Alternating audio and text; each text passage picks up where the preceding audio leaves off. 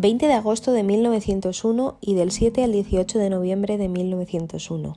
Kas, Serbia y Stein am Rhein, Suiza. Albert no consiguió un empleo fijo una vez que la sustitución en Winterthur terminó, así que nos vimos obligados a contarles a nuestros padres la situación. Después de todo, estaríamos viviendo bajo su techo durante los meses siguientes. Yo regresaría a casa con mis padres, ya había acabado los exámenes y mientras esperaba los resultados que sabía serían terribles, no podía permanecer en Zúrich para trabajar en mi disertación cuando mi embarazo se hiciera más evidente. Albert, que no tenía sustento económico, tuvo que volver con los suyos, que estaban de vacaciones en Metten, en el Hotel Paradise. El hecho de que él estuviera en el paraíso mientras yo me enfrentaba al infierno en el chapitel me amargaba la vida. La angustia de papá respecto del bebé era mucho peor que cualquier furia que pudiera haber descargado sobre mí. Cuando le expliqué todo, sus hombros hundieron y lo vi llorar por tercera vez en mi vida. Mitza, ¿cómo has podido? No necesitaba decir en voz alta lo que estaba pensando, que había labrado para mí un camino a través del salvaje mundo masculino de la ciencia y las matemáticas y yo lo había tirado todo a la basura. Había decepcionado a toda mi familia. La decepción de papá cuando llegaron los resultados de mis exámenes no fue nada en comparación. Inmediatamente después de anunciar mi embarazo, lo había preparado para cuando recibiéramos las malas calificaciones de mis exámenes finales. Le dije mucho que había estudiado, pero lo enferma que me había sentido en los últimos días y semanas previas a los exámenes orales. Las náuseas a todas horas, los vómitos, los mareos que llenaban mis días y mis noches, que empeoraban por la necesidad de apretar mi corsé. Le conté que tuve que salir corriendo a media pregunta para no vomitar delante de mis examinadores, entre los que estaba el profesor Bebar. Las descripciones que le hice a papá no importaron, y tampoco las calificaciones una vez que llegaron. Él sabía que todos mis sueños profesionales habían perdido para siempre en el instante mismo en que me había quedado embarazada. Suspender los exámenes era una derrota secundaria. Ni siquiera dar al bebé en adopción, como repetidamente sugería papá, podría restaurar mi honor o mi carrera. Mamá solo estaba preocupada por el perdón de mi alma. Todos los días rezaba a la Virgen María pidiéndole que perdonase mi pecado, aunque cuando me preguntaba cómo me sentía yo detectaba un atisbo de vulnerabilidad. Mencionó que era extraño que una mujer con mi problema de cadera se quedara embarazada e incluso mucho más raro que diera luz sin riesgos. Se agregaron nuevas plegarias por mi salud y la salud del bebé, pero su cabeza miraba siempre hacia abajo con el peso de la vergüenza. Solo la carta de los padres de Albert suavizó la forma en que me trataron los míos. Ramera, escribían en su carta. Aunque las firmas de ambos aparecían al final, yo sabía que la autora era ella. El señor Einstein era demasiado delicado para tales insultos. Me llamaban de todas las formas posibles, hacían todo tipo de acusaciones llenas de odio, palabras que yo no me atrevería a decir en voz alta y mucho menos a escribir la madre de mi nieto. Esta carta no es solo ofensiva, sino insensible, dijo papá, después de un rato de furia en el que golpeó sillones y pateó paredes. Y luego una sonrisa torcida apareció en su rostro a un rojo de ira.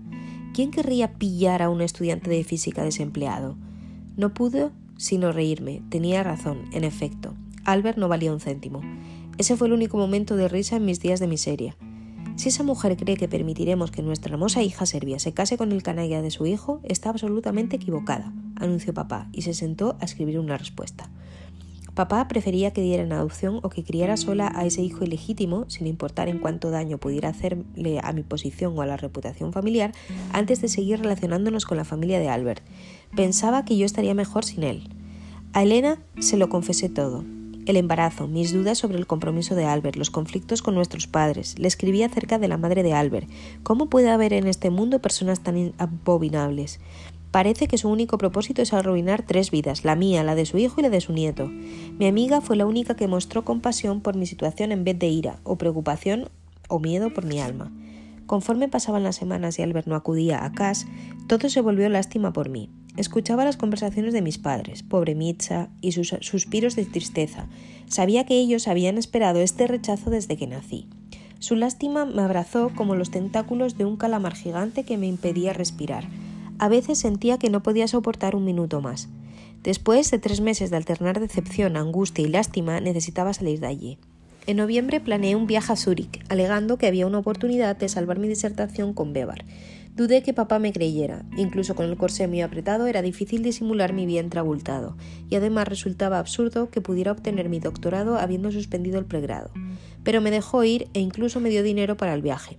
Iba, por supuesto, hacia Albert. Él era la luz que buscaba, el bálsamo para mis heridas. El letrero rojo que anunciaba Schaffhausen pasó tan rápido por la ventanilla del tren que casi ni lo vi. Estiré el cuello para admirar la ciudad fortaleza del siglo XI que Albert había descrito tanto en sus cartas, pero no logré ver las calles de piedra ni el reloj en la torre astronómica, solo el espeso bosque que rodeaba la población. Me pregunté si serían aquellos bosques de Schaffhausen donde Albert vivía y preparaba a los jóvenes para los exámenes Matura. Se trataba de un trabajo temporal, el único que había conseguido después de que su empleo en Winterthur hubiera terminado en agosto.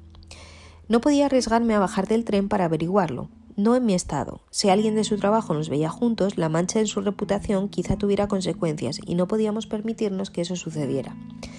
No, me apearía en la siguiente parada. Había decidido bajar en Stein am Rhein, la ciudad más cercana a Schaffhausen, al norte.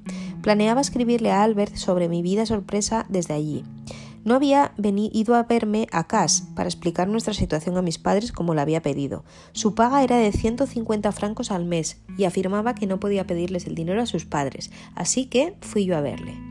Desde mi habitación del hotel Steinerhof en Einstein le envié unas flores y una nota anunciando mi llegada. Luego me acomodé en una tranquilidad dichosa, con el vientre libre del corsé, y me puse a leer sin la interrupción ni condena de mis padres, y esperé. Estuve esperando un día entero sin recibir respuesta. Me sentía frenética. ¿Por qué tardaba tanto en contestar? ¿Podía ser que no estuviera en casa o que estuviera enfermo?